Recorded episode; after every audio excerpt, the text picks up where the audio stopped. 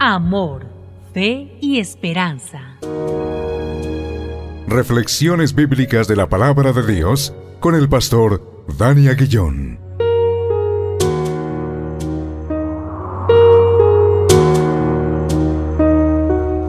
Damos gracias a Dios una vez más por este tiempo, tiempo de reflexión en la hermosa palabra de Dios y hacerlo en el nombre que es sobre todo nombre, en el nombre de Cristo Jesús, nuestro Señor y nuestro Salvador.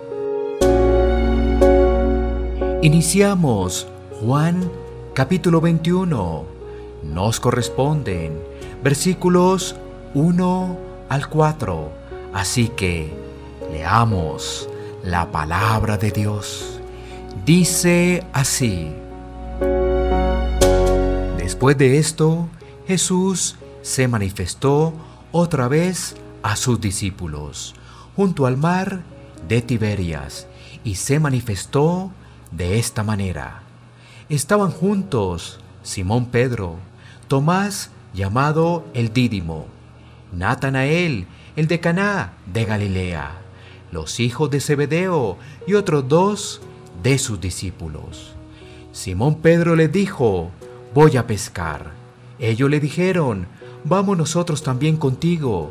Fueron y entraron en una barca, y aquella noche no pescaron nada. Cuando ya iba amaneciendo, se presentó Jesús en la playa, mas los discípulos no sabían que era Jesús. Finalizamos el Evangelio de Juan con este último capítulo. Y en estos primeros versículos podemos meditar en la debilidad del ser humano y el poder de Dios. El pasaje nos expresa que Jesús, una vez más, hace una aparición a sus discípulos con un propósito especial. En esta oportunidad estaban solo siete de sus discípulos. Pedro, como siempre, se muestra en la iniciativa y tomó la decisión de pescar.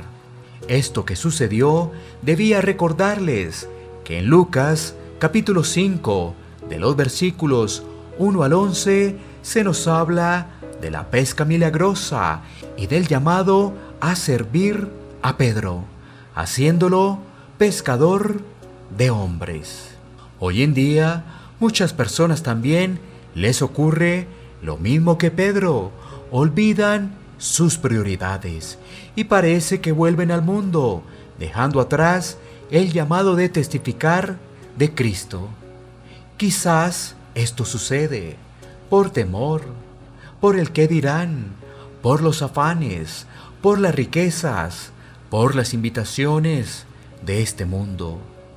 Un hijo de Dios debe recordar siempre, entre otras cosas, lo siguiente para no descuidar ese llamado. Uno, Dios nos ha salvado por pura gracia, para la gloria de Dios. Esto nos lleva a tener presente que no tenemos ningún mérito en la salvación y nos hace ser agradecidos, actuando en proclamar el nombre de Cristo al pecador perdido. 2. Frente a las invitaciones del mundo y todo lo demás, es importante tener presente que la Escritura nos dice que debemos tener la mirada en las cosas de arriba, que son eternas, y no en las cosas de la tierra, que son temporales. 3. Es importante recordar que un hijo de Dios no debe olvidar sus prioridades. Por ello la escritura dice, buscad primeramente el reino de Dios y su justicia, y todas estas cosas serán añadidas. Y vamos para Cristo y no para el mundo. Oremos. Señor, gracias por tu palabra que nos recuerda que como hijos de Dios estamos llamados a testificar de tu poder, de tu salvación, de tu justicia. Ayúdanos a reflejar eso en nuestra vida para poderlo compartir a otros. En el nombre de Cristo Jesús. Amén.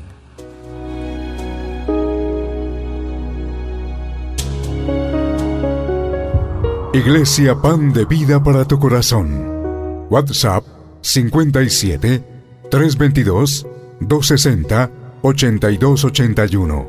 Bogotá, Colombia. Sitio web pandevidaparatucorazón.com